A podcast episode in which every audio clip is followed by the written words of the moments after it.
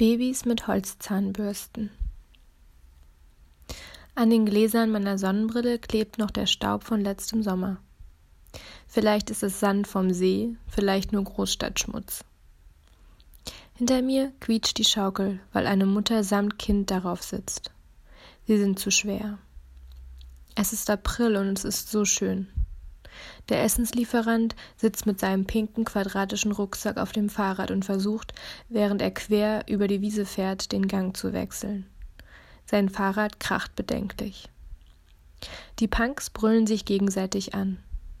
Überall sind Babys. Ich habe das Gefühl, dass schon seit einer Weile überall nur noch Babys sind. Der Wind fährt durch die Bäume und ich krieg eine leichte Gänsehaut. Babys, ich sehe sie in den geöffneten Türen der Kitas, die Purzelbaum, Rumpelkammer oder Feenwald heißen. Ich weiß nicht, warum Kitas so heißen, die Kinder können damit doch gar nichts anfangen. Sie können auch nichts damit anfangen, dass die Holzstühle bunt angestrichen oder die Zahnbürsten nachhaltig sind. Aber man tut es für die Eltern. Das Baby soll einen möglichst geringen ökologischen Fußabdruck haben, auch wenn es noch gar nicht laufen kann. Babys, ich sehe sie auf den Steinelefanten im Park und im Hausflur, in der Schlange zum Eisladen und brüllen in der U-Bahn. Sie schauen mich verschmitzt an, als wollten sie sagen: Na, wann hast du auch eine kleine Göre wie mich? Ich wohne in meiner kleinen orangenen Kammer und soll Entscheidungen treffen. Wie das Leben jetzt weitergeht, ob ich die erhöhte Miete bezahlen will oder mir eine andere, noch höhere suche ob ich mir das Bad weiter mit anderen teile, ob ich Karriere oder Familie mache. Ich presse meine Zähne ins Gras. Ein Hund wirbelt Staub auf. Ich habe mich getäuscht, die Mutter war nicht zu schwer, auch ein kleines Mädchen bringt die Schaukel zum Quietschen.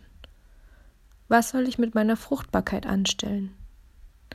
Meine Haare sehen rot aus in der Sonne. Zwei Araber suchen sich ein Fleckchen Sonne, um dort im Stehen etwas von Papptellern zu essen. Sie sind wie ins Rampenlicht getaucht. Wie absurd, dass hier in Friedrichshain überall die Punks rumrennen, wo doch weit und breit nur Kitas und Bio-Companies zu sehen sind.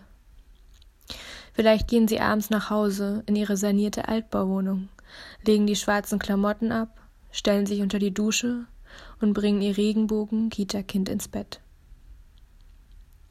Jetzt sitzen zwei Jungs auf den Schaukeln, vielleicht zwölf, und schauen auf ihre Handys. Ein blondes Mädel mit Sturmfrisur tanzt Hula Hoop. Jemand hat seine elektrische Gitarre ausgepackt.